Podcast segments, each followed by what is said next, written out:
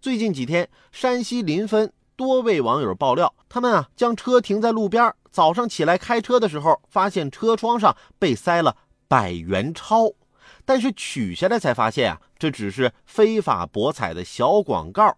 这边是小广告，背后呢印成百元钞的样子。当地的公安机关也表示，如果看到这种非法博彩宣传的小卡片，一定要及时向公安机关举报。